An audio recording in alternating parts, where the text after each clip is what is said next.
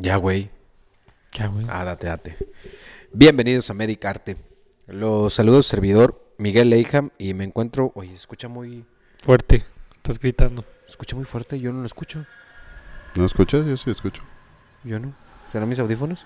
Ah, yo creo que sí. A ver. Aguanta. Ahí. A ver, échale. Ahí mero. Sí, ahí mero. Bueno, bueno, bueno, bueno. Bueno, bueno.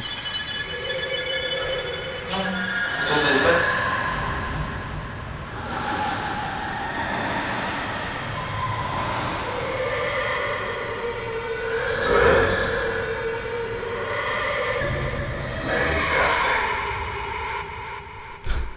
Sin arrancarte la cabeza. No, sí es de este, sí, sí es de lado. ¿no? Lo escucho más o menos.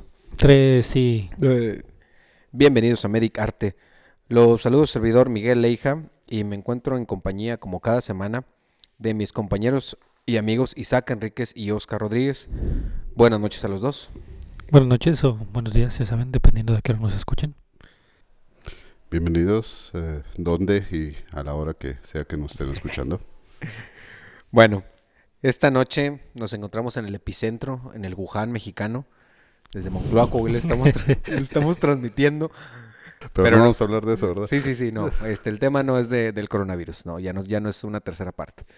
Este, es un, esta noche nos saldremos un poquito de lo, de lo habitual de los temas de, de medicina. Em, nuestro tema a tratar serán sobre mitos, algunas leyendas que estamos comentando o que comentamos durante, durante la semana. Uno o dos días, pero bueno, los comentamos. Se pasó Este, muy rápido la semana. Sí, se pasó muy rápido la semana y más con esto que, que hemos tenido. Pero bueno, eh, es lo que vamos a abordar ahora, que son mitos y leyendas que yo creo que en todo México lo, lo han escuchado. Sí, Y- to- todas y- las historias que se cuentan en los hospitales y en todos. Va a estar Los interesante, pasillos. sí, va a estar muy interesante. Entonces no sé qué opinen de, de, de esto que vamos a hablar el día de hoy. Pues como ya dijeron, son, son de esos temas que, que siempre tienen un, su dosis de morbo, ¿no? Siempre llaman la atención por, por eso, por será, no será. El güey que lo contó, de cuál se fumó. Sí, sí, sí. ¿Tú, Isaac?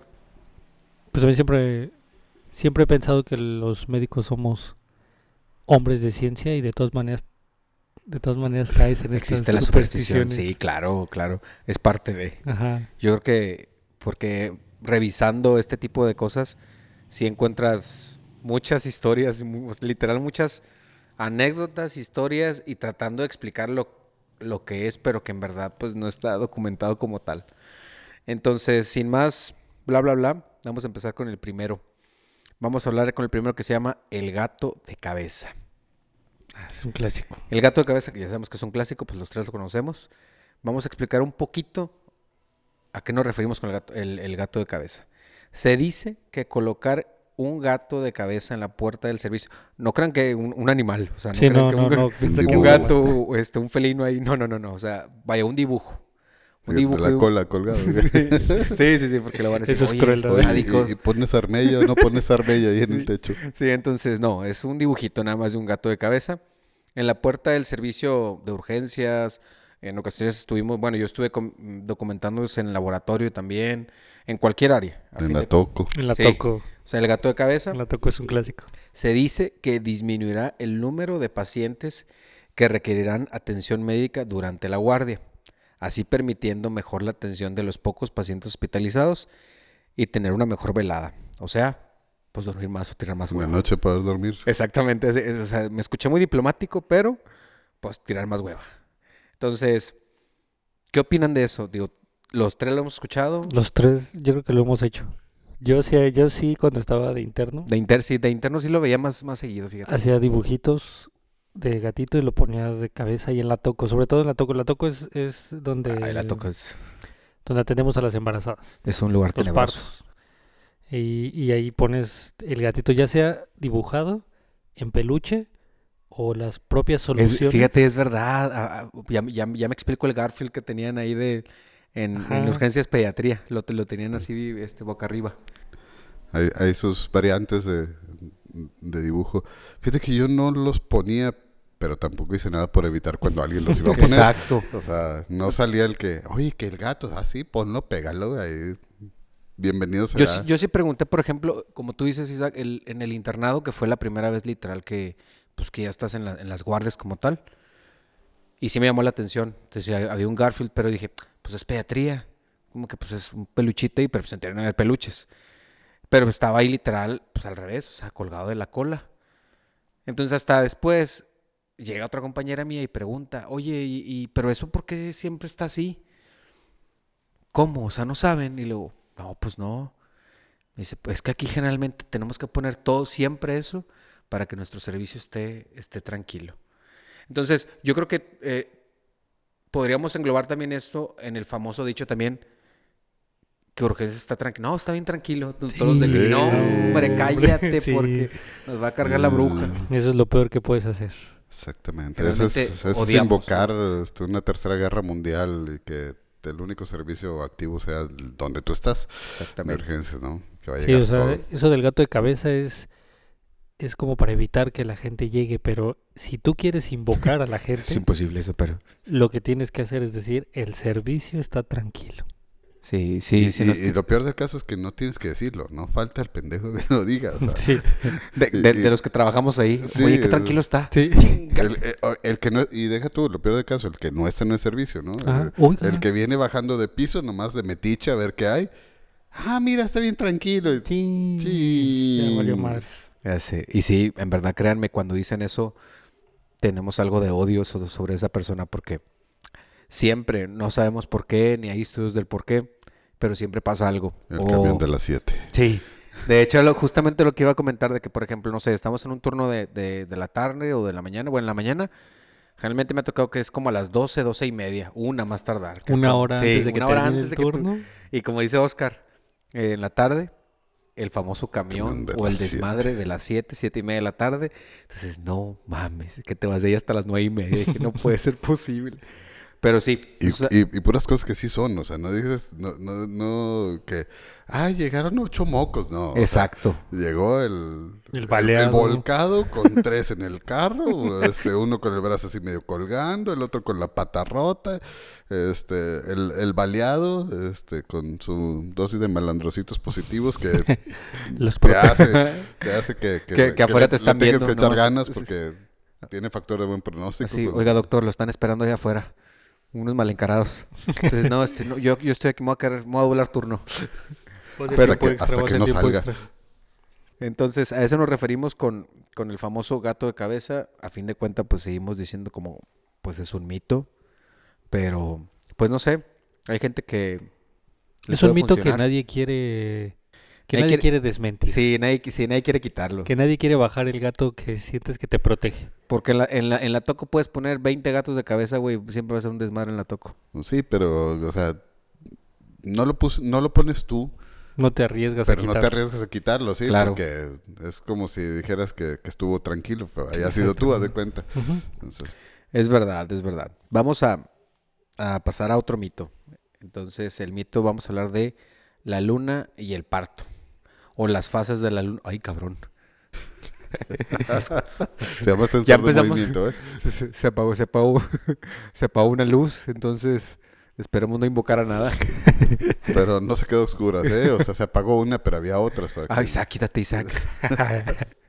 Bueno, vamos a pasar con el otro mito que decimos que es la luna o, sus o las fases de la luna y el parto. ¿Qué han, qué han escuchado de esto? Porque es muy común. Muchos gines llorar.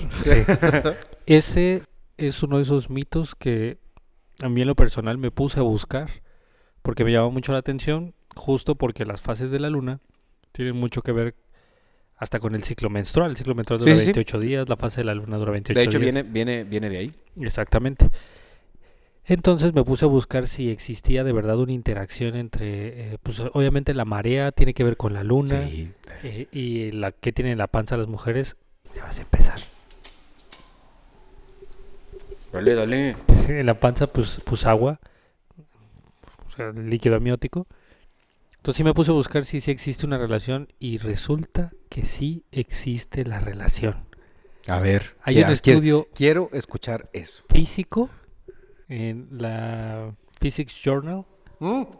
o sea, la, la, la, La- la la revista, revista de, de física de, física. Ah, América, ah, en la cual hacen la comparación de que cuando la luna está en, en su fase de luna nueva o de luna llena, eh, provoca un efecto de marea hasta en la en el líquido de la panza de la mujer.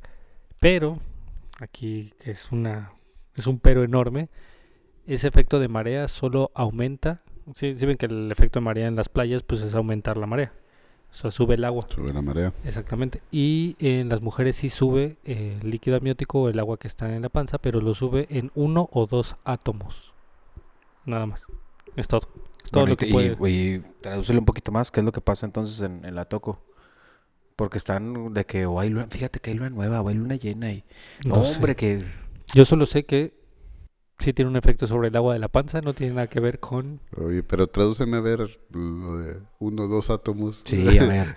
En yo, yo- yo por eso dije, no, pues yo no sé qué chingados. Es sea. literal uno o dos átomos, o sea, es una hilera de átomos. Haz de cuenta que la marea le subió, pero en vez de subir centímetros, sub- sube el espacio de un átomo. O sea, le agregaste dos H2O. Exactamente, y ya es todo Ya, lo que todo. o sea, Disculpen, Sí. no, somos, no somos físicos. Exacto, perdón. Pero si existe el efecto de marea, sí llega a provocar, pero es, es No, no para justificarte un inicio de un trabajo de parto, estamos de acuerdo. O sea, Bueno, entonces lo que tengo aquí es que se dice que la luna y sus fases tienen un, vinco, un vínculo en la, en la relación al parto. Entonces ya Isaac nos está explicando algo de física que obviamente no, no es concluyente. Porque, porque según un estudio publicado en el 2004 en es de España, concluyen lo siguiente, que no se encontraron diferencias o relaciones estadísticamente significativas en la frecuencia de los nacimientos, el tipo de parto, ya sean multíparas o complicaciones en el parto en las ocho fases lunares. Ese estudio fue realizado en 984 pacientes durante cinco años. Sí, o sea, es lo que te decía. No Así que no Afecta- interfiere. afecta físicamente, pero no interfiere en nada ginecobstétrico, o sea, no tiene nada que ver. Oye, ¿y cuál fue la muestra de, de tu estudio físico? No, sí, sí, fueron tres pacientes. este, dos que hombres. los dos átomos. Sí, fueron tres pacientes y dos hombres. bueno, este... Sí, bueno, parecían hombres. Schwarzenegger y Danny DeVito. No, o- solo hicieron la comparación de la cantidad de líquido en la panza con la fuerza de la gravedad de la luna y Pero fíjate que yo, yo pensaba que, que no había... Qué buen eco tenían, ¿eh? Para Sí. medir los átomos estaba, estaba bueno. Yo un no, 5G. no me había puesto a, a buscar sobre eso, sobre lo de la luna, porque pues la verdad, pues sigue siendo algo como que yo pensaba que no estaba tan estudiado. Y pues sí, ese estudio te digo, te lo voy a pasar o se los voy a pasar, que fue durante cinco años. Y literal porque, no sé, porque estaba yo creo que tan... pues imagino, imagino que la gente... Pero qué, qué hueva literal estudiando cinco años para... A ver, ¿en qué fase estamos de la luna? Vamos a ver. O sea, como que, híjole, está medio, medio feo, pero bueno. La muestra fue más grande que la tuya, supongo. Yo quiero, yo quiero suponer. No, esta está más grande. Sí, sí. Bueno, ya me chingó. Pero bueno, los tres hemos escuchado este, eso, lo de la luna y, y Sí, ginecología. o sea, también es uno de Es los muy miedos común de a la los gente gine- que- Los gines tienen miedo a esas Sí. fases de la luna. Este, la gente que no es médico literal en la toco, como dice Isaac, y como dice Oscar, que también le tienen miedo, es donde pues obviamente están ahí los, los partos. Y pues también hay una sala donde están las cesáreas, pero sí, le tienen pavor también los ginecólogos a, a ese tipo de situaciones. Que a fin de cuentas, pues no se ha demostrado que hay una interferencia como tal. No, no hay. Solo dos átomos Dos átomos. pacientes. Son, son, eh, apreciación, ¿no? O sea, pero sí, eh, y muchos de los que, que están en áreas de toco sí eh, tienen la, la apreciación de que en, en ciertas fases de la luna Como- aumenta la sí, cantidad como, de como que se sugestiona, ¿no? De que, Sí. no mames, chile una vez bien bonita y voy a entrar a trabajar ahorita. No sé si vean doble o... Pues o quién sabe. crean que más. ¿no? Pero sí, o sea, en, en las rotaciones de, de, de Gine sí estaban. En unas ocasiones sí te tocaba bien feo el, el, el servicio, pero en otras, pues lo normal, o sea, no Pero es que aquí el feo. punto es como, como toda la, la psique humana. Ya No te fijas en, o sea, no te fijas en las veces que te va bien, ¿Te fijas te en fijas veces en la que te fue mal Sí. y lo asocias a que ese día había luna llena. Yo soy bien positivo, güey. Yo, yo soy, yo soy más de lo que me va bien. Pero bueno, eso es a lo que nos referíamos con lo de la luna y el parto. Este que sigue, híjole, va a estar. Van a saltar los dos. El famosísimo síndrome del recomendado. Míralo, sí existe, míralo, la sí cara ahí. existe. La carota. sí. Factor de mal pronóstico. Factor de mal pronóstico. Justo es verdad, es ver- factor. eso, es- eso es verdad, sí es cierto. Entonces, déjame decir la definición y ahí nos explayamos cada quien con lo que nos ha pasado. Se manifiesta, de hecho es un artículo, se manifiesta como la aparición de improvistos y complicaciones en la atención en los pacientes con los que se pretende desarrollar una atención más esmerada.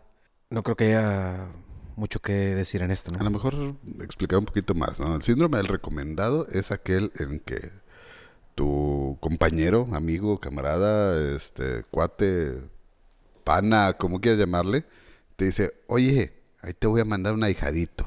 El primo del tío, del sobrino, del hermano de mi cuñada. Te lo encargo mucho. ¿Sí? Entonces, ese primo del tío, del sobrino, del cuñado de la hermana, es el recomendado. Y como cosa adrede, cuando tú quieres darle la mejor atención, ley de Murphy. Todo lo que puede salir mal en un momento dado, saldrá mal. Sí. Sale mal y completo. Sí, Sí. ¿no? Completo. Y es que aquí el problema es que luego se acercan contigo y te dicen, no, es que mira, el doctor es el, es el bueno, o sea, tú, tú- vas a ir con él porque él es el que Él es sabe". el mejor, él es el que sabe. Y tú ahí vas como, sí, no, yo soy el chingón, eh, échamelo, échamelo. Yo ahorita Así, ah, que-". chinga. Yo. Y te llega por una pinche gripa y se muere de infarto, güey. Entonces, ¿qué pedo? O sea, No, ¿por pero, qué? pero es que, en serio, parece broma. Digo, ya, ya- ya- ya todos estamos Sí. dándonos cuenta que para nosotros existe, ¿no? Este, no, pero a lo mejor más sencillo, ¿no? Como dices, va por una tos, una bronquitis, y dices, no, no, pues sencillito, güey, ahorita lo micronebulizo, su radiografía, y para su casa. La radiografía no está funcionando el equipo de rayos X. Hace cinco minutos se tronó el revelador o se contaminaron los líquidos. Ok, no hay bronca.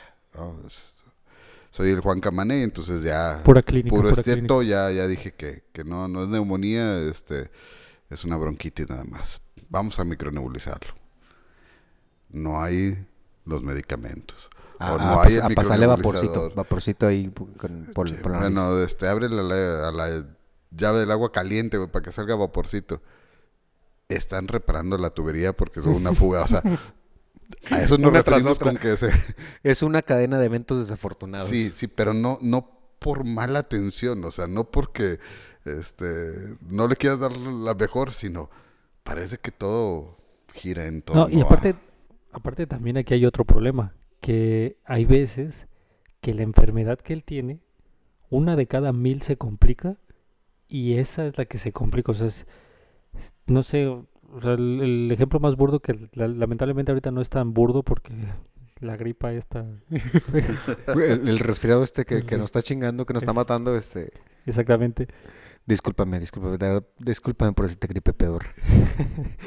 Pero haz de cuenta una gripa normal, una gripa normal que se te complica neumonía y termina con Choque terapia séptico. intensiva con choque séptico y súper complicado el paciente, que tú dices, bueno, sí, yo he leído que algunas veces pasa. Casi nunca pasa, algunas veces pasa. Así, una en un millón. Es- y a la persona a la que te dicen, oye, te le encargo mucho, mira que es mi... Y esa es a la que le pasa y tú eres el que está bien ensartado porque todo lo que pudo haber salido mal con ese paciente... Estás, bien- estás bien empinado en área de choque y me dice, "Es- díganle al doctor que le traje de comer lo que le gusta. Sí.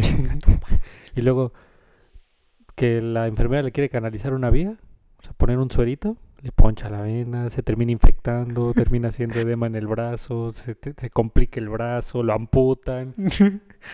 Todo, todo le pasa. Cuando tienes un síndrome recomendado, todo le pasa. Fíjate, te voy a contar, les voy a contar una, una historia y voy a involucrar a Oscar. Ya valió madre. ya valió madre, sí. Hace, digo, mi abuela, que en paz descanse.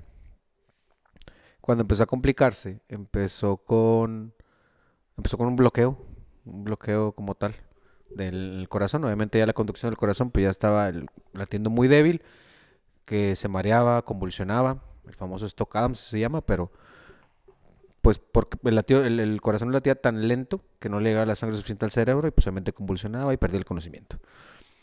Entonces yo me acuerdo que estaba en un, en un hospital privado, porque lo teníamos mi abuela, estaban mis tíos, pero pues no tenían el equipo del, del marcapaso. ¿En quién pensé?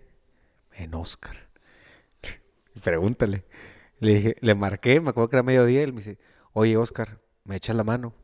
Le dije, porque pues yo dije, no, no me chingues con mi abuela, no, ni madres. Sí, a huevo, como dice Oscar. Sí, a huevo, bien fácil y que le Yo chingada. soy la verga. yo- Sí, no, sí, a huevo. Sí, a huevo, fácil. Tráetela. Y, aquí- aquí- y literal, este, para empezar terminó bien, ¿verdad? Pero llega a choque para... Oscar pide todo el equipo. Y pues mi abuelita, que ya es el pinche clavícula bien pedorrilla y todo, se le nota todo. Pregúntale a Oscar cómo batalló. ¿Cómo batalló con este tipo de cosas? Y Yo estaba ahí y dije, se me hace que me tengo que salir, ¿no? Porque, porque mucha presión aquí. Pero no, o sea, sí, sí, o sea, sí se pudo todo. Pero hasta, hasta Oscar dijo de que, chingada madre, pues no batalló tanto. Pero es el famoso síndrome del recomendado. Porque te digo, pues ¿en quién piensas? No, pues en él, pues él está ahí. No, pues yo, yo le hablo, abiertamente con la confianza que le digo, pues yo le hablo. Y yo sé que no me va a decir que no. Sí, Pero no, sí, o sea, yo ya vi con Oscar que te digo, lo, lo terminó poniendo como debe ser, pero me dice. Pero no "Ay, fue cabrón". sencillito. Sí, no, no, no fue sencillo. Ahora, el síndrome recomendado también es cierto que hay una cosa, ¿sí? Que entra la situación ahí como de cuando atiendes a tu familiar. Si corres el riesgo de, por querer hacer todo o hacer querer más, irte a cosas que a lo mejor con alguien que no tuviera eh, Una relación. una relación no harías, ¿no? O sea, le tratas de arreglar el juanete que quede totalmente derechito en lugar de dejarle 5 o 10 grados de, de, de, de- de chueco, ¿no? O sea, lo quieres dejar así, rajatabla. Y eso también sí, el, eh, el querer sobrehacer, te puede llevar a, a cometer algún, alguna situación de más. Sí, Pues te, sí. Da, te da más oportunidad de, de equivocarte. Por Sí, querer hacer más. ¿Y a ustedes sí, sí les ha pasado con familiares ese pedo? Digo, ya no, ya no entraría en No. síndrome del recomendado ahora, pero, pero yo, yo, yo digo también que lo, lo que dice Oscar, ya en, en un familiar, digo, en lo personal, igual también con mi abuela, que no fue ese punto, se salió de ese, de ese pedo del, del corazón, y luego ya con la enfermedad renal, que hizo neumotórax, todo el pedo, yo, yo sé que obviamente médicamente no me debo involucrar en, en- en ese tipo de cosas, pero pues yo no, no iba a esperar al cirujano nada, pues vámonos, le pongo la sonda intrapleural. Y mucha gente no sabía que era mi abuela. Me dicen, oye, es que espérate, no te deberías de involucrar en, vaya, en cosas de este tipo. Pero pues como te digo, oye, pues mi abuela está bien empinada, pues se la ponemos, no pasa absolutamente nada.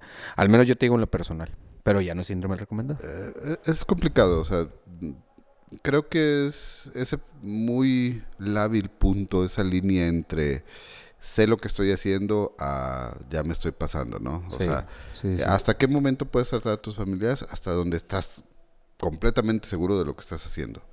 Pero ya llega el momento en que hay ligera duda de lo haré o no lo haré. Ahí mejor hazte un lado Te y deja retiras. que otro, sí. que otro lo haga, ¿no? Sí. Yo eso soy, soy de esa idea. Yo la, Sí, claro. la mayor parte de las veces sí me involucro con la atención de, de mis familiares, pero trato de mantener, y de hecho con familiares y con otros pacientes, ¿no? Hasta dónde sí me toca y a partir de dónde ya le estoy pegando al que la Virgen me habla y ya no es lo mío. Ya necesito el apoyo con, con alguien más, con otra especialidad, etcétera, etcétera, ¿no? Sí, sí, yo también estoy, estoy de acuerdo en, en- en eso que dijiste. Bueno, ¿algún otro mito que, que conozcan ustedes que quieran mencionar? Antes de pasar a un tema un poquito más serio, porque luego vamos a, a retomar otra vez lo de, lo de una leyenda. Pero algún mito que conozcan que quieran mencionar. Pues que realmente los, los otros son variantes, ¿no? La escoba, el- la solución glucosada. Que la escoba también va atrás de la puerta. La algo escoba así, atrás de la puerta, la solución glucosada, este, también ahí colgada de la puerta. Son, son variantes del, del gato de Pero esa- cabeza. Ese era igual, ¿no? Para lo del que el servicio Sí, esté... sí. Sí, Sí, digo. Son variantes del gato de cabeza. Son son otras... Que el servicio esté este, tranquilo, vaya. Ajá, tú para el azúcar Oh, para que... tienes que decir eso. Ah, No, no, no, bueno. estamos en urgencias. No, está bien, no hay bronca. Sí, o sea, el chiste del azúcar ahí es, es que... Que tú no estés salado. Literal eso. O sea, que, que tu servicio no esté salado. Que te endulces la vida. Ah, no, ¿verdad? Bueno, se me hace que vamos a pasar a un tema interesante. Ah, ya quieres cortar, oye, güey. 30 minutos llevamos, No es cierto. te lo juro. Bueno, vamos a hacer una pausa y ahorita continuamos con más. Esto es Medic Arte. Medicarte. Medicarte.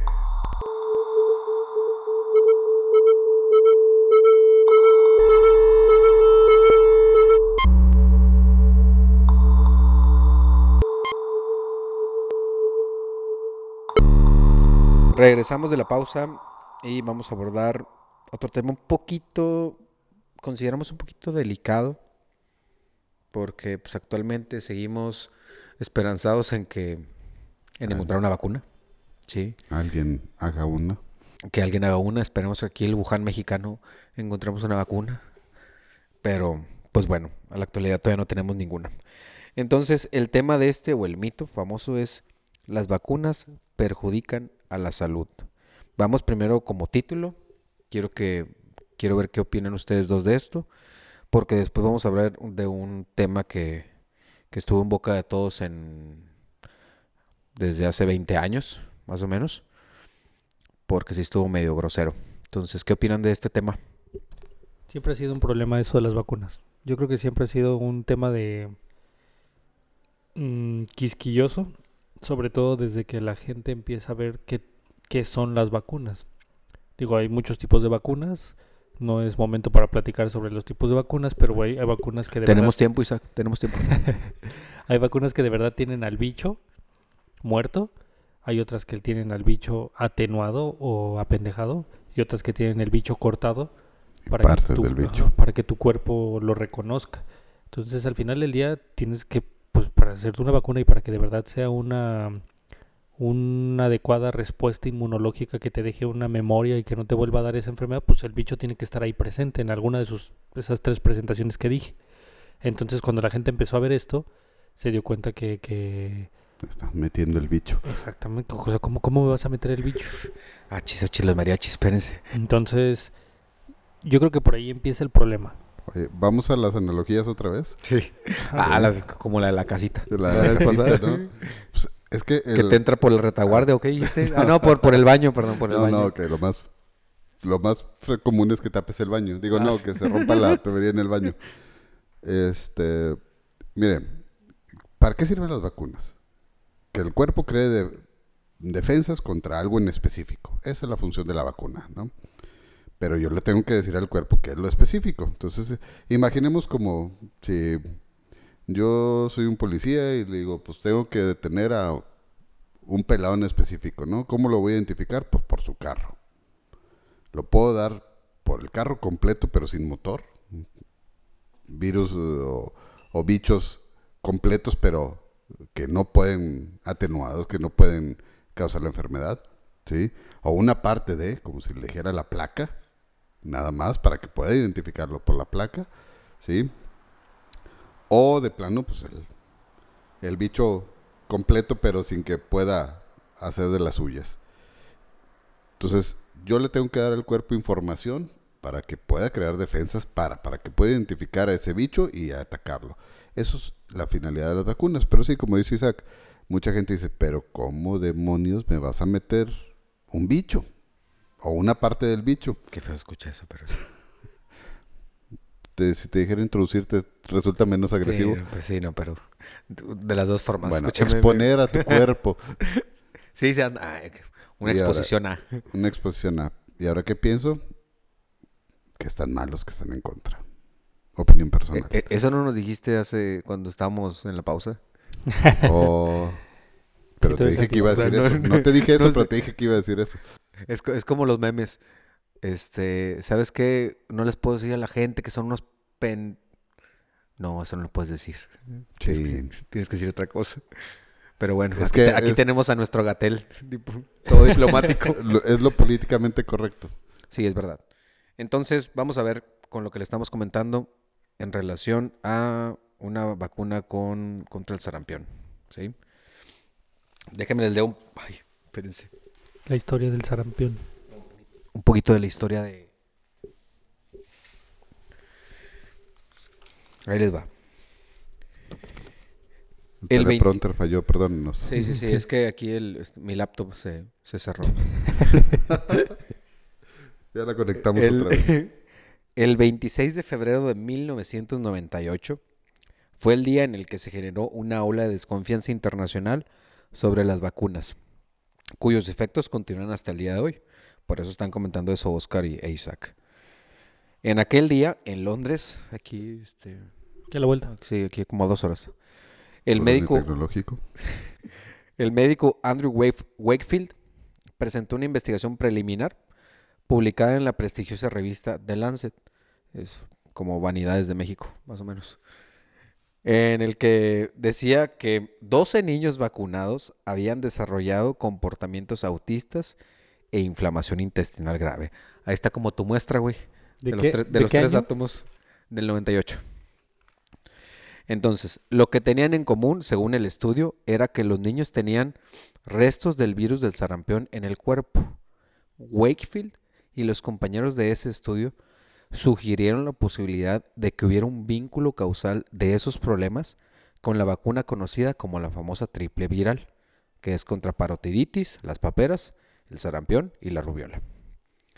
Entonces, después de varios años, eh, después de varios estudios realizados, ya que también se estudió otro compuesto que es el timerosal, un compuesto que está presente en la vacuna, de Lancet, pues, obviamente la revista de, de mucho prestigio y que, que publican demasiadas cosas muy buenas, se retractó de la publicación diciendo que sus conclusiones eran falsas.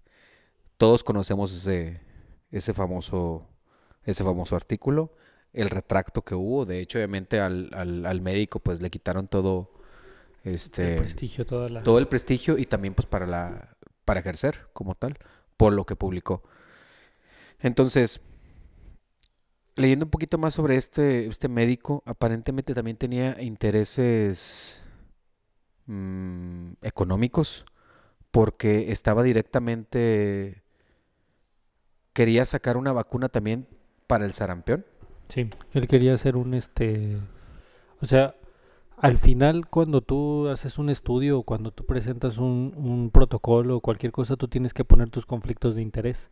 Y él tenía un conflicto de interés. que de hecho la finalidad era desprestigiar a la vacuna que ya había para que saliera la suya. ¿Sí, no? Entonces, no sé si desde aquí empezó el famoso antivacunas cuando se publicó lo de lo de The Lancet. No fue el fam- o sea, no empezó desde ahí porque siempre ha habido un Sí, la gente que no se quiere gente, vacunar, ajá, le vale madre. pero sí de ahí se agarraron para decir, no, es que las vacunas causan autismo. Es como que lo más común que vas a escuchar a la gente decir, es que una vacuna te puede causar autismo. Y o hay, vacunas que están relacionadas con, con problemas neurológicos, con problemas de que los niños dejan de mover una parte del cuerpo, que convulsionan, epilepsia, eh, retraso psicomotor, etcétera. Entonces, todo viene por ese, ese estudio que fue un problema de, de interpretación de datos. O no, bueno, ni siquiera fue un problema, o sea, fue una, una interpretación deliberada mal de la de Oye, manipulación de oye, datos. aparte, pues fueron 12 pacientes, güey. Sí. O sea, ¿cómo vas a publicar una, algo así con 12 pacientes, güey? Es como que el, el ahora el que tenemos del coronavirus, de que... De los 20 pacientes. de los 20 pacientes que ah, este, les hizo efecto tal medicamento, pero pues no chingues, ¿cuántos millones somos? No puedes tener una muestra de 20 pacientes para decir que sí, es, sí tiene efectividad como tal. Entonces, no sé si nos entendamos, Oscar, no, digo, si nos expliquemos, porque sí, sí nos entendemos. Sí, nos entendemos. Este, Oscar, ¿algo que quieras agregar de esto? No, de la- de la mira, yo me acuerdo mucho de, digo, va, va muy de la mano, ¿no? De cuando la pandemia de influenza en 2009, que se sacó la vacuna de influenza H1N1, que era en esa ocasión, eh, a los días, si no es que semanas, vamos a ponerle, se empezaron los, los reportes de este, parálisis flácidas y síndrome de Guillain-Barré asociadas Sí, a la vacuna. Y hablaban de también mm, 12 casos, ¿no? No, no es cierto, no sé cuántos, pero, Seis. o sea, empezó a hacerse mucho y hubo gente que no quiso vacunarse. Este, hasta la fecha. Porque, Hasta la fecha. porque este, tenía riesgo de, de- de desarrollar una parálisis secundaria a la vacuna.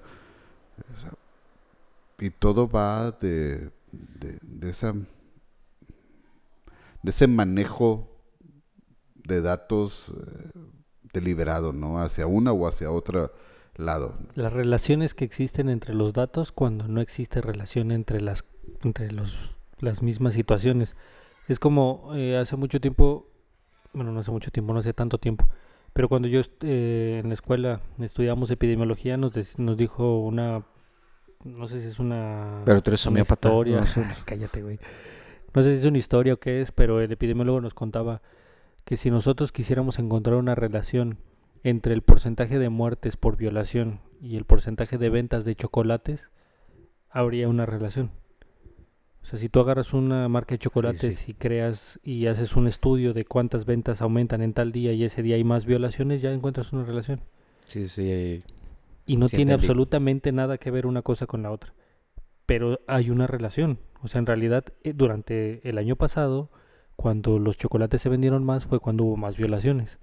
Existe la relación, pero Sí, no es tiene una correlación Es como que tal. los entre números los puedes con Manipular. números puedes explicar lo que tú quieras. Manipular. Dicen que la estadística es eso. La, la capacidad de poder explicar lo que tú quieras con números. Entonces, ahora, eh, ¿tienen utilidad las vacunas? Está, de- creo que es demostrado de Por eso sobra vivimos eso. tanto. Se va a enojar Oscar. Va a, empe- va a empezar a decir de las... No le ganas a las antivacunas. No, pero, eh, a ver, platicando No, del sí, diles, no, sí, diles algo. Sí, diles algo. Porque Platícales ahorita, del sarampión. no, ándale. porque ahorita tenemos casos de sarampión cuando en verdad no chingues. O sea, Que tenemos 100 casos es- de está, sarampión. está, tenemos el famoso, el, el, el COVID y ahí siguen, siguen saliendo casos de sarampión. O sea, no y lo peor del frieguen. caso es que los casos de sarampión son por gente que no se vacunaba de sarampión. Claro, O sea, claro. ya... ¿Cuántos teníamos de que no teníamos problemas con el Desde el sarampión? 91. Ahora vamos a empezar otra vez con O sea, polios. que no, ten- que no tenemos un brote como tal de, de no sarampión. tenemos un sí. brote de sarampión, sí. Este, porque literal, el, el, el sarampión es más virulento que lo que tenemos ahorita el, del, del COVID. Sí, es, es algo, yo creo que, que en la actualidad, híjole, queremos influir positivamente en porque en verdad lo que se ha hecho, lo que tenemos hasta ahorita, sirve, o sea, sirve para algo, sirve para prevenir muertes y la vacuna literal, pues como todas las cosas, puede haber efectos, este, efectos esperados, efectos secundarios, por ejemplo, la fiebre, una gripa que te pueda dar, entre otros, pero a fin de cuentas es pues, para prevenir muertes como tal en, en, en- o en- a nivel secuelas, mundial. ¿no? O sea, por ejemplo, ahí está el caso de la polio. Ajá. ¿Cuántos casos tiene de polio ahorita? ¿Cuántos casos de polio tendría si no hubiera una vacunación Claro. masiva contra polio? O sea, Y, es por en- ejemplo, e- ese, enorme sar- la ese diferencia. sarampión sigue siendo en, en, en México, ¿no? En la En- Ciudad de en México y Ciudad el de Estado de México. Ya hubo un caso en, si no mal recuerdo, era en Tabasco. Pero llevan más de 100. Sí, ya van más de 100 casos. Pues imagínate, güey. O sea, y, y en verdad es irónico porque pues la vacuna, las vacunas son gratuitas, no chinguen. Y O sea, tenemos uno de los mejores sistemas de vacunación del mundo. Exactamente, ese también eso iba a comentar. O sea, México, ahí siempre le echamos a México, Sí, tenemos muchas claro, cosas que- mal, pero México tiene uno de los mejores sistemas de vacunación Sí. a nivel mundial. Y gratuito. De grapa. No solo de agrapa, sino es, es un derecho. Sí, ¿verdad? Como la educación.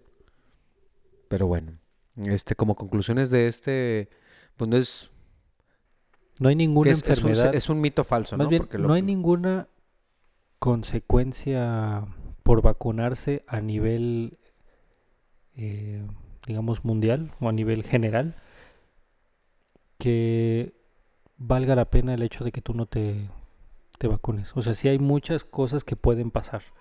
Porque como todos los medicamentos, un paracetamol, tomarte un paracetamol te puede provocar falla hepática y te mueres. Pero pues la gente sigue tomándose paracetamol. Es lo mismo con las vacunas, o sea, uno de cada millón le puede pasar un Guillain-Barré o le puede pasar algo más, sí, pero los otros, no estás tomando en cuenta los otros 999.999 que no les está pasando nada. Y que al final de cuentas es como lo que te digo, o sea, te fijas en lo más malo que te toca, pero no te fijas en todo lo bueno que tienes gracias a que no te estás vacunando. Costo-beneficio, ¿no? O sea, el, el beneficio de la vacunación masiva eh, supera por mucho, por mucho el riesgo de tener complicaciones secundarias a la vacuna o relacionadas con las vacunas. Y me, Es como viajar en avión. me pescaron sirviéndome. Viajar en avión, pues tú sabes que, o to- todos hemos viajado en avión y no piensas que en algún momento el avión se va a caer. Yo pienso eso todo cada vez que me subo al avión, güey. Sí, pero es como el- Pero los accidentes de avión, las este, muertes por ataques de tiburones y las madrazas en las bañeras. Por hipopótamos, en verdad los hipopótamos matan mucha gente. Bueno, co- como, Por como los que pueden viajar a donde hay hipopótamos. güey. Nosotros no salimos de aquí de... Moraleja, vacunen a los hipopótamos. A huevo. Eduquen a los hipopótamos, por favor. Pero bueno, este conclusión es eso, vacúnense, por favor. Vacúnense. Por favor. Definitivamente. Es gratis, por favor, vacúnense. Todas las que sean correspondientes a la edad, las que sean eh, estacionales cada año, no, no, no se vale con que me la puse hace tres años, ya estoy protegido. Quiero que salga la del COVID, vacúnense. También. Sí, No por favor. Bueno, ya cerramos ese tema y ahora sí, híjole, va a estar, va a estar bueno la que chan. Tenemos una, un, un tema, una leyenda. Chinga, no, espérate. ya voy a empezar. No, no había aprendido, güey. Se había portado bien. Bueno, vamos a echarle. El que sigue es un, pues no es mito, es una famosa leyenda. Yo creo que los tres la conocemos. Mucho personal médico yo creo que la conoce, enfermería, médicos. Y pues igual y hasta los que no son médicos la han escuchado. Entonces esta es la famosa leyenda de la planchada de Juárez. Ahí les va la historia. Échale. Cuenta, cuenta la leyenda. Paguen la luz, por favor. Dice, la versión es muy conocida. Era una enfermera de nombre Eulalia y que entró a trabajar en el Hospital Juárez a mediados del siglo XX. Era una enfermera de vocación porque le gustaba atender muy bien a los pacientes, por lo que se ganó la simpatía de todo el personal del hospital. Dicen, dicen, no sé, que Eulalia era muy bonita. Era rubia, de ojos azules y siempre estaba impecable. Llevaba su uniforme blanco muy almidonado, siempre bien planchado. Por eso de ahí la famosa lo de la planchada, ¿sí? Entonces, por eso dije, dicen, de que, de que- digo sin, sin que se ofendan los de- las demás enfermeras, pero nomás dicen. Entonces, vamos a proseguir a otro punto, el famoso amor a primera vista. Eulalia se enamoró del doctor Joaquín. Joaquín, güey. Un joven apuesto que comenzaba la carrera de medicina. Muchos le recomendaron no enamorarse de Joaquín, pero finalmente cayó rendida a sus pies, hasta que se hicieron novios. Joaquín era conocido en el hospital por ser presumido y coqueto. Yo conozco a alguien así. ¿quién- bueno, pero bueno. ¿Quién sabe? Varios. Finalmente, sí, sí, conozco, pero bueno, ok. Finalmente Joaquín le propone matrimonio a Eulalia y ella está obviamente extremadamente emocionada. La farsa, ahí viene. La ilusión de Eulalia por la boda era perceptible por todos. Sin embargo, un día Joaquín le encargó un traje de gala a Eulalia con el argumento de que era para una recepción elegante. Eulalia lo guardó en su casa y Joaquín al día siguiente fue a cambiarse y al mismo tiempo le platicó, o sea, platicó con ella que se iría 15 días a un congreso, el viejo truco. A ella le pareció raro, pero nunca imaginó el desenlace. Cierto día después, un enfermero del hospital invitó a Eulalia a una fiesta y no accedió porque le dijo que estaba comprometida. El enfermero le contestó que eso era mentira, ya que Joaquín se había casado y estaba en su luna de miel, además que había renunciado al hospital y se había cambiado de ciudad. Verdes. Ahí va, ahí va. El desenlace de la planchada. Eulalia cayó en depresión. Comenzó a llegar tarde al hospital. O sea, se volvió ya una enfermera normal. Comenzó a llegar tarde al hospital. Descuidó a los enfermos. Eso no, eso no, no se crean. Se descuidó obviamente este, físicamente. Ya no se arreglaba como tal. Ya no estaba tan planchada. Pasó el tiempo y ella se enfermó hasta que murió en el hospital. Después de su muerte, comenzaron a suceder cosas extrañas en el Hospital Juárez. Algunos pacientes comenzaron a comentar a las enfermeras en turno que había una enfermera muy bien vestida y planchada que los cuidaba y que les administraba los medicamentos. Esa es la famosa historia de la planchada. Y hasta la fecha. Y hasta la fecha. Ahora, dentro de esa, eh, esa historia como tal, no me no mencionaron este anécdotas, pero en las anécdotas, de hecho salen en la revista también muy interesante este tipo de cosas, empezaron historias. Hay una historia que mencionaron ahí de una, una abuelita, 80 años, que la operaron. Este, pues tuvo un estado crítico, obviamente. Y aparentemente estaba en prealta. Entonces, una noche llega una enfermera, bien vestida, planchada, y, pero dice que no le ve la cara. Pero que estaba impecable. No le ve la cara, pues la viejita se asusta y ve que se mete al, al, al baño. Entonces ella está esperando a que saliera el baño. Entonces llegan, llegan obviamente el, el médico y, y, la enfermera al día siguiente. Y estaba, o sea, con mucho miedo, aterrorizada. Y les explica la situación. Es que hay una enfermera en el baño. Van, pues no hay ninguna enfermera. Y a la abuelita la encontraron sin el suerito que se le pone. Y pues obviamente, o sea, no estaba no estaba sangrando, sino que de hecho había una hemostasia, no estaba sangrando nada. Nada más estaba el suero desconectado y ella estaba mirando hacia el baño y no había nadie. Esa es una de las historias que mencionaron en la revista muy interesante. Después nos encontramos, bueno, yo al menos también estuve buscando otra historia sobre en pediatría, que había una niña que estaba ahí internada, malita, con su suerito. La mamá de la niña le dice, oye, ¿sabes qué? Al, al médico encargado, puedo ir a X a comer o aquí nada más a comprar una, algo de tomar. Le dice, sí, vete. Y que en eso se acerca una enfermera. Pero pues igual y nosotros como pues que estamos en otro pedo haciendo nuestras notas o que nada más vemos que se acerca, ah, pues X, es una enfermera. Y voltea, no ve la cara, solo ve la parte de atrás, pero que igual, o sea, bien vestida, que le, le pregunta, oye, ¿qué le administraste? ¿Cómo van las soluciones? No contesta, se va y luego de repente no aparece. Voltea a ver a la niña y la niña tampoco tenía las soluciones. Es lo que les comento a ustedes dos ahorita. El común denominador era que dejaba las soluciones de... O sea, la cargada de las altas. pues yo creo que sí. Se de pero descanalizar, descanalizar, gente ya pero para que, las soluciones, o sea, se- o sea, no, no las ponía como tal, pero decía que había movimiento en, en los pacientes. Entonces, ¿ustedes qué historias conocen de la, de la famosa planchada? Yo la historia que más conozco es la, mm, la que ella les colocaba los medicamentos a los pacientes terminales.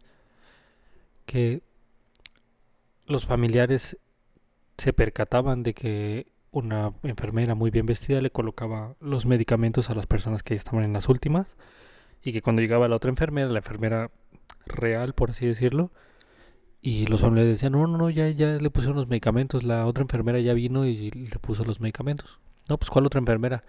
Una enfermera que viene, des- viene toda de blanco, muy planchadita. Siempre lo, siempre lo escuché así. Y no solo, bueno, la historia es 100% del Hospital Juárez de México. De hecho, por eso es la planchada de Juárez, no porque sea Ciudad Juárez, sino porque es el Hospital Juárez de México. Pues ya, o sea, todo lo que yo escuchaba siempre era que eran los pacientes terminales, que les ponían los medicamentos. Pero, por ejemplo, ahí a la gente que estuviste ahí rotando en la Ciudad de México, ¿supiste alguna, alguna historia que... Sí, todo el mundo la conoce, todo el mundo sabe que, que a veces la planchada ahí le pone los medicamentos al paciente y ya no se los ponían ellos. O sea, ese ya era como algo así como... Ya pasó la planchada su, ron- su rondín. sí, habitual. Oscar? La verdad yo no he escuchado mucho diferente de, eso, ¿no? O sea, lo, lo que dice Isaac este, siempre será relacionado con la con la aplicación de los medicamentos, sobre todo en, en los terminales, que, que de repente llegaba la enfermera, no, es que ya, ya pasó. Pues quién, ¿no? Pues que una silla, así, así, una guapa y planchadita, arregladita. Sí, es lo que me llama la atención, pero este, digo, sin ofender a nadie. Pero la planchada no crean que es porque no, no, no se, no venga a la mente de una plancha y de, de quirófano, no. Era como dice Isaac, como dice Oscar, es, estaba impecable, o sea, Sí, impecable, pulcra. todo así, bien vestida, como todas. Muy almidonada. Como que es la, la mejor manera de Sí, decirlo. pero Muy... ahí sí lo puse almidonada. Entonces, Pero te soy franco, yo no había escuchado tanto la relación de, eh, de, la- de las soluciones o de la falta de soluciones. Sí, yo la verdad, como, como, como dice Isaac o co- como dices tú, Oscar, yo encontré más en relación a, a lo, el común denominador que yo encontré es eso.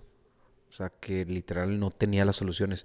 Pero era porque ya fueron pacientes graves en su momento, pero que pues obviamente la libraron. Y, por ejemplo, ya estaban en prealta y les quitaba las soluciones. Como dice Oscar, igual era la que daba las altas. Porque yo la historia que, yo conocía era la, la de que ella, trae- eh, después de que su- sufre su decepción amorosa, empieza a tratar mal a los pacientes. Y como que la mm, lo que tiene que pagar ella es de que tiene que ir a, digamos que sostener la mano de los pacientes terminales para cuando se vayan y aplicarle los medicamentos a todos los pacientes que ya, que ya van a fallecer. Porque los estuvo tratando mal cuando le rompieron el corazón a la pobre. Yo no conocía, de hecho, la historia de, de la planchada. De hecho, hasta que la empecé a leer dije, no mames, no mames. Pero bueno, pues eso fue lo que pasó. Isaac, ¿tenemos más tiempo para Échale. comentar más cosas? ¿O algo más que quieran comentar de la planchada? No, pues. A ver, platíquenla de aquí. ¿La de aquí? Ah, Ah, la, es que hay la del la siete, túnel. El famoso túnel. el La del, tu- la del famoso túnel. Esa no la conozco. No, de- pero sí te has ido por el túnel en la Sí, noche. pues sí. Bueno, ¿Cómo, ha- vas? ha- ha- hagamos, digo, porque la gente no sabe ni a qué túnel nos referimos, ¿no? Este, pero bueno, en, en el hospital donde nosotros estamos, En el Wuhan de México. este, son dos edificios que están unidos por un túnel subterráneo que cruza una avenida principal. La única. Ese es el túnel. Entonces, este, cuenta... Largo, un túnel largo. Un túnel largo. Sí, y- de hecho sí. Y sí está tetricón, sí, sí- O sea, sí está largo. Sí, sí, sí, está largo. Y, es- y eso de, este, digo, pues la avenida son que cuatro carriles de- en cada, tres, cuatro carriles en cada circulación, en cada flujo. Pues el puente o aparte. O sea, estás hablando de dos del puente más la Que son lateral, como unos tres, son 50 seis metros, carriles, 75 metros por ahí más o menos, ¿no? Más o menos. Sí, como unos 75 metros. Bueno, el caso es que sí, sí es un túnel Sí, amplio. amplio y luego, este, no tan bien iluminado. Ah, ya sé. Nomás ves allá al fondo la lucecita como si te estuvieras yendo. Parpadeando, güey. y parpadeando.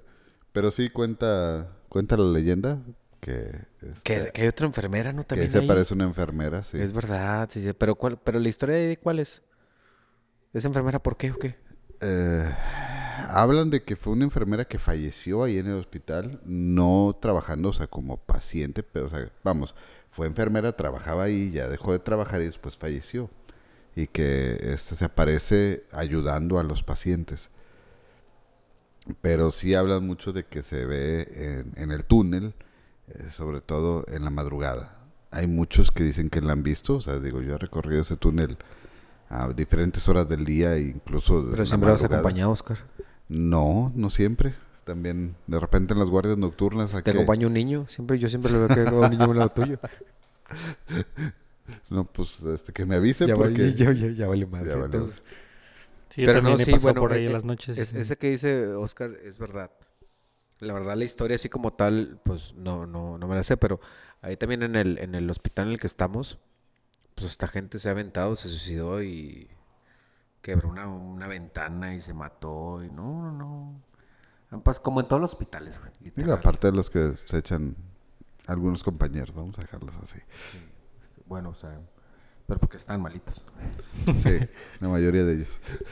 Pero bueno, a fin de cuentas, esa era una leyenda interesante porque este Isaac me había comentado ya hace unas semanas de la planchada y ya me puse a, a leer. Interesante, interesante lo que, lo que tenemos, pero yo creo que también igual en todos los hospitales hay, hay leyendas, hay, siempre pasan cosas. Y sí, ese famoso túnel de aquí de Monclova, este, está tenebroso, quieras o no. A la hora que lo pases, güey. Está pesado. Sí, está, es una, una, una vibra rarona. Aparte vas caminando y después escuchando el eco de tus pasos. Sí, de tus pasos. Imagínate que, ay cabrón, ¿quién viene? No, no, ese no, es, mi, sí, ese no es mi está- paso, ese no es mi paso. Eso de, de, de a media luz, que nomás ves Sí, iluminado ya sí. al fondo del túnel. Ahí sí, sigue la luz. Dirígete sí. hacia la luz. Es más, les vamos, a- vamos a tomar una foto. Oscar se va a encargar de eso porque él está en la noche. vamos a tomar una, bueno, no vamos. Él va a tomar una foto para que vean, se imaginen, vean las dimensiones de ese túnel. Entonces, imagínate cruzarlo a las 2, 3 de la mañana. Está medio gacho. Cuando, cuando todos en la guardia está aparentemente bien y están Tranquilos. re- están reposando, están viendo bien a los pacientes, por no decir dormir, pero Oscar ahí anda deambulando por el, por el hospital. Entonces, ¿cómo vamos de tiempo antes de que me digas? Una hora. No es cierto. Bueno, yo creo que mm, este, este episodio nos queríamos salir un poquito de lo, de lo ordinario sobre comentar este tipo de mitos, un poquito de más de risa para luego empezar otra vez recargados con lo de medicina. Gracias por los por, por la aceptación que han tenido en, en los otros podcasts. Eh, síganos en, en las redes sociales. En Facebook estamos como Medicarte. Este, síganos en la fanpage. Compartan los, los episodios, por favor. En Instagram estamos como arte.medic. Síganos en todas las plataformas como tal de, de podcast. En verdad, muchísimas gracias por toda la aceptación.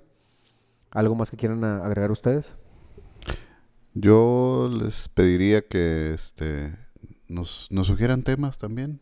¿ah? Que, que nos digan sobre qué les... Temas y preguntas. Que, temas y preguntas, qué, qué, qué- temas, qué este, padecimientos o qué dudas este, les gustaría que abordáramos en estos, en estos podcasts. Este, eh, como dice Miguel, la idea de este fue eh, aligerar un poquito la, la carga. No, no queremos caer tampoco en, dice el libro, que el padecimiento Exacto. inicia.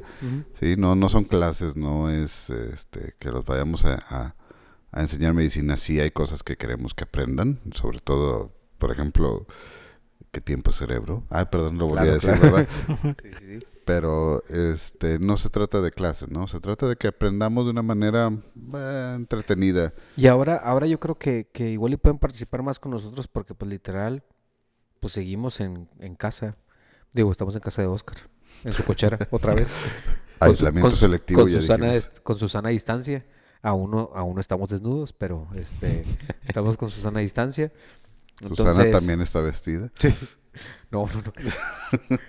este, pero eh, compártanos nuestros, bueno, los temas que quieren que hablemos, preguntas, para así poder, este, ahorita que tienen mucho tiempo literal para escuchar, para que compartan, este, todas sus dudas, compartan nuestro podcast y así hacerlo más ameno. Como dice Oscar, como hemos dicho nosotros, salirnos un poquito del, del- de lo convencional para luego regresar a lo convencional, pero tratar de hacer los temas digeribles a ustedes y pues que también aprendan con nosotros. Entonces, esas son las, las cosas que le queremos decir nosotros. Muchísimas gracias. O sea, no podemos dejar de agradecerlo por, por, por la aceptación que tienen los podcasts. Y pues síganos en redes sociales, en, en- en redes sociales y en todas las plataformas de podcast. Isaac. Vacúnense. Ya vale madre. Vacúnense. Todas las que le toquen. Así, cuando les toquen. Mil seguidores menos por, por las antivacunas. Pero bueno, sí es cierto, o sea, vacúnense, cuídense mucho, este, acuérdense que seguimos en, en, en cuarentena. Entonces, si no tienen a qué salir, no salgan. Y si salen, pues con todas las medidas que tengan que salir. Y pues esperamos sus recomendaciones de temas y sus preguntas, Oscar. No, pues nomás este, es que lo- insistir en lo que dices, ¿no? Cuídense, este, quédense en sus casas. Sabemos que no nos, no nos podemos quedar en las casas porque Sí, tenemos los cosas tres que hacer. tenemos- estamos empinados los tres. Este, entonces ayúdenos con eso. Y pues nuevamente, como ya lo había hecho en algunos otros, este, mi reconocimiento a el- el- todo el personal médico, este, paramédico, intendencia, camillería y demás de todos los hospitales de todos los países que están eh, diariamente este, luchando contra esta pandemia. Mi reconocimiento, mis respetos y pues mis mejores deseos hacia ellos para que continúen con salud y continúen eh, esta lucha. Sí, mejor no lo pudiste haber dicho. Este, híjole, pues agradecimientos a toda la gente porque nosotros estamos ahí como médicos, pero hay mucha gente que en verdad no lo ven. Simplemente, como tú dices, los de limpieza, nadie lo reconoce como tal. Y es gente que se encarga literal de estar ahí al pie del cañón también. Entonces, hay que echarle ganas, hay que cuidarnos, vamos a salir de esto. Acuérdense que es pasajero. Y Vacúnense. Sí, y vacúnense. Digo, ahorita no hay nada pero para el COVID, pero los demás sí están. Para el sarampión, por ejemplo. Entonces, eh, nos vemos la próxima semana. Nos escuchamos la próxima semana este, con otro tema interesante. Y en redes sociales vamos a empezar a publicar desde el, si Dios quiere, el lunes, para que igual nos apoyen con temas interesantes que ahora en verdad pues tienen mucho tiempo para escucharnos. Isaac, ¿algo más quieres agregar? Esto es Medicarte. Bueno, esto fue Medic Arte. Esto es Medicarte. Nos vemos la próxima semana. Adiós.